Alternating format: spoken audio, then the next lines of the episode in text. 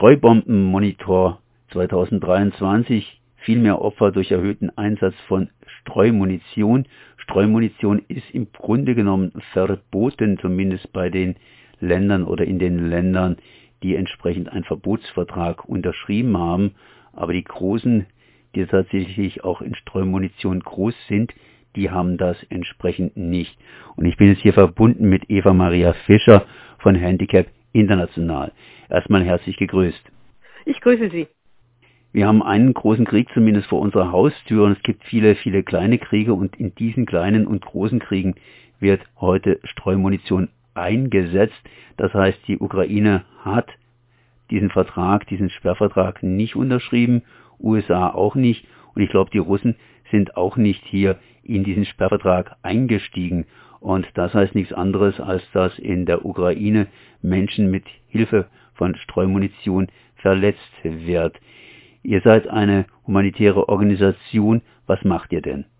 Ähm, wir arbeiten jetzt in der Ukraine, aber auch in vielen anderen Kriegs- und Krisengebieten, äh, um die vom Krieg und seinen Folgen betroffenen Menschen zu unterstützen. Das heißt jetzt zum Beispiel in der Ukraine ganz konkret, wir arbeiten mit Krankenhäusern zusammen und unterstützen dort vor allem die Reha-Angebote. Wir schauen, dass diejenigen, die äh, bei Kriegen ähm, am, am meisten Unterstützung brauchen, nämlich Menschen mit Behinderung oder andere besonders schutzbedürftige Menschen, Menschen erreicht werden mit Hilfe, mit medizinischer Hilfe, aber auch sozialer Hilfe. Und wir schauen jetzt äh, gerade auch während eines Konflikts, wo äh, die Räumung von Minen oder Blindgängern noch nicht so systematisch passieren kann, da schauen wir danach, Risikoaufklärung zu betreiben. Das heißt zum Beispiel Kinder zu erreichen, um ähm, sie auf Risiken aufmerksam zu machen, die sie bisher nicht kannten vor dem Krieg und äh, ihnen zu erklären, was sie vermeiden müssen, äh, um Unfälle ja, zu vermeiden, die für sie fatal wären. Die Ukraine hat ja wieder gezeigt, dass Streumunition durchaus eingesetzt wird. Das heißt, wenn Staaten miteinander kämpfen, dann schaukelt sich das irgendwie auf und am Ende, am Ende werden alle möglichen schmutzigen Waffen gebraucht. Äh, wie sieht es in der Ukraine aus? Haben Sie dazu eine Ahnung oder sind Sie eher auf die Opfer fixiert, sprich äh, die Opferzahlen? Also wie es in der Ukraine aussieht im Blick auf Streumunition, das äh, wissen wir von verschiedenen äh, Berichten, zum Beispiel von Human Rights Watch. Aber jetzt gerade heute ist auch der sogenannte Streubombenmonitor herausgegeben worden, der für das letzte Jahr äh, Zahlen versammelt und äh, diese sprechen da eine klare Sprache. Wir haben über 900 äh, schon Opfer, Menschen, die getötet oder verletzt wurden durch Streumunition in der Ukraine und ähm, im Kontext von insgesamt über 1100 äh, Opfern weltweit im letzten Jahr bedeutet es, dass die Ukraine und die Zahlen dort ein großer Teil der Menschen ähm, abbildet, die durch Streumunition verletzt oder getötet getötet wurden. Wenn ich das richtig gelesen habe, sind ja die meisten dieser Menschen nicht beim Militär, sondern sind aus der Zivilbevölkerung. Wie kommt denn das, dass so viele Menschen 95 Prozent, ja. 95 Prozent hier äh, der Getöteten und Verletzten aus der Zivilbevölkerung stammen. Ja, das ist eben genau der Grund, warum 124 Länder diese Waffen äh, verboten haben, weil sie eben vor allem die Zivilbevölkerung betreffen. Also Streubomben sind ja Waffen, die sich öffnen bei Abwurf und äh, eine größere Zahl von sogenannten Submunitionen über weite Flächen verteilen. Und das heißt, schon allein durch diese Streuung ist es unmöglich, dass hier militärische Ziele und äh, Zivil Zivilbevölkerung unterschieden werden können, was eigentlich das Völkerrecht vorsieht. Das heißt, diese Waffen treffen bei jedem Einsatz immer auch Zivilbevölkerung und unterm Strich sind es eben bis zu 95 Prozent, also fast alle der Opfer. Das heißt, mit Hilfe von Streumunition wird langfristig ein Gebiet, ein größeres Gebiet erstmal vermint bzw. zum Gefahrengebiet. Ja, so kann man sagen. Wobei also vermint ist äh, sicher, die, der Ausdruck benennt das, was sicher Tatsache ist, äh, die Blindgänger, die bleiben. Also ich meine, Streubomben sollen ja beim Einschlag praktisch explodieren und das Problem ist, dass ähm, je nach Modell und je nach Einsatzsituation äh, ein größerer Prozentsatz dieser Munitionen nicht explodieren, das heißt als Blindgänger liegen bleiben. Ähm, und das sind dann natürlich kleine Gegenstände und es sind wirklich sehr kleine Blindgänger, was sie besonders gefährlich macht, eben auch für Kinder. Äh, die haben eine Ähnlichkeit mit Minen, aber eben auch einen Unterschied, weil eine Mine ist so produziert, dass sie durch ihr Opfer ausgelöst werden soll. Das heißt, wenn sie äh, dann ausgelöst wird, dann äh, funktioniert sie quasi so, wie sie soll. Während dieser Blindgänger, der ist nicht eine ex nicht explodierte Waffe, also quasi eine defekte Waffe. Und insofern noch viel, viel riskanter, weil man weiß nie, wann er hochgeht. Und das macht es eben besonders gefährlich. Da können wir ganz schnell nach Deutschland schauen. Wir haben ja noch Blindgänger aus dem Zweiten Weltkrieg, vermutlich auch noch irgendwelche Blindgänger aus dem Ersten Weltkrieg. Aber im Ersten Weltkrieg wurden nicht so viele Waffen in Deutschland eingesetzt und wir sind immer noch nervös, wenn irgendwo ein Blindgänger gefunden wird. Wie sieht es hier in der Ukraine aus? Das heißt, äh, da muss ja auch irgendwann mal geräumt werden. Sie sind jetzt aber erstmal auf dem Stand, wir müssen den Menschen helfen, die verletzt sind.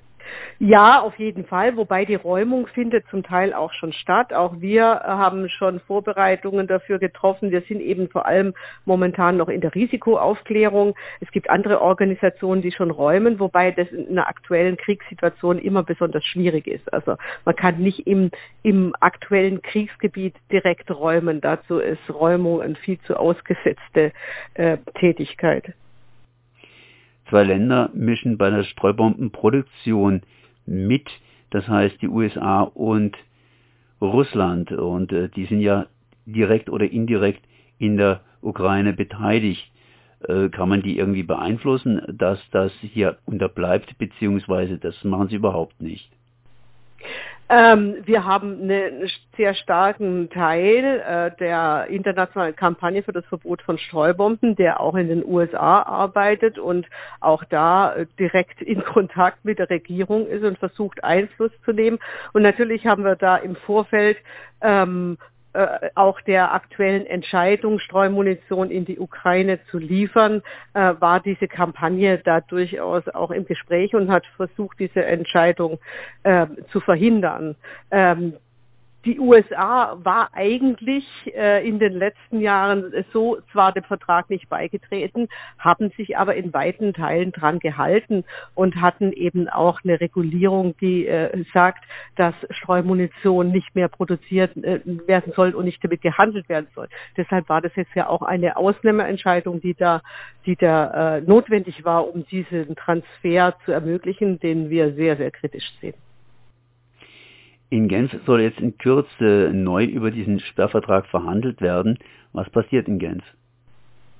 Ähm, das ist die jährliche Vertragsstaatenkonferenz. Das heißt, die Staaten, die äh, Streubomben verboten haben, äh, treffen sich jedes Jahr, um die Umsetzung des Vertrags zu besprechen. Weil äh, wenn so ein Vertrag da ist, heißt es ja noch nicht, dass das Problem aus der Welt ist, sondern der hat eine Vielzahl von äh, Regelungen, die äh, Stück für Stück ähm, abgearbeitet werden quasi. Da geht es darum, dass Bestände vernichtet werden müssen und dass vermintes bzw. von Streubomben verseuchtes Gebiet geräumt werden muss, die Opfer unterstützt werden etc.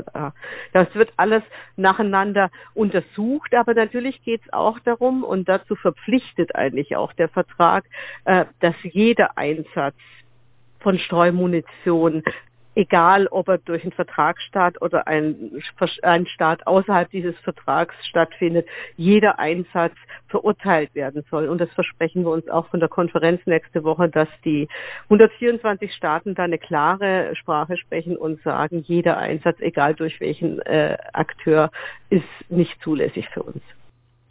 Handicap International versucht aber jetzt vor allen Dingen erst einmal humanitäre Hilfe zu leisten. Äh, wie sieht es in diesem Fall in der Ukraine aus? Ja, wie ich vorhin schon gesagt habe, wir versuchen ähm, Risikoaufklärung vor allem zu machen. Das ist ganz, ganz wichtig, äh, gerade da, wo noch nicht geräumt werden kann und gerade in der Kriegssituation, wo, wo die Menschen mit völlig anderen ähm, Verhältnissen konfrontiert sind als vor dem Krieg und gerade eben Kinder auch plötzlich mit Gefahren umgehen, müssen diese nicht kennen. Durch diese Risikoaufklärung zu versuchen, Opfer zu vermeiden und gleichzeitig äh, zu versuchen, ähm, die Schutzbedürftigsten Zivilisten zu erreichen, äh, um sie ja in, im, im, im Kriegskontext äh, ihnen die nötige Hilfe zukommen zu lassen und eben Rehabilitationsmaßnahmen zu unterstützen, damit die Verletzten versorgt werden können, und zwar langfristig.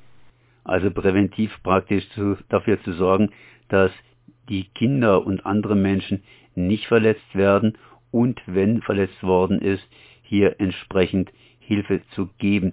Wird das alles in der Ukraine gemacht oder ist es auch so, dass hier Menschen ausgeflogen werden bzw. in andere Länder gebracht werden? Also unsere Organisation Handicap International arbeitet immer vor Ort. Unser Prinzip ist auch, dass wir in erster Linie Strukturen vor Ort unterstützen oder aufbauen, je nach Situation in einem Land und auch vor allem mit einheimischem Personal arbeiten.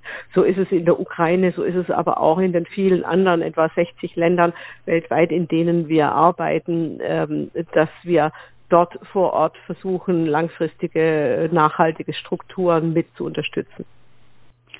Der Mensch ist so, was gerade aktuell ist, ist im Kopf drin.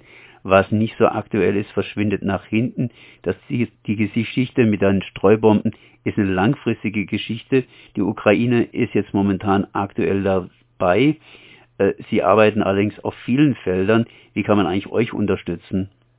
durch Spenden ganz einfach natürlich einerseits und andererseits gibt es natürlich auch die Möglichkeit, sich zu engagieren im, im, im Rahmen von Kampagnen, ähm, je nachdem Petitionen zu unterzeichnen oder einfach Informationen weiterzugeben, weil wie Sie richtig sagen, äh, man ist so vergesslich und ein Thema wie Streumunition war eine Zeit lang äh, viel in der Öffentlichkeit, ist es jetzt vielleicht wieder, tritt aber wieder in Vergessenheit. Das heißt, sich zu interessieren, offen zu sein und Informationen weiterzugeben, ist sehr wichtig.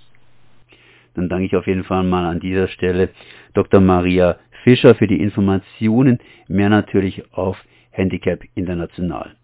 Dankeschön.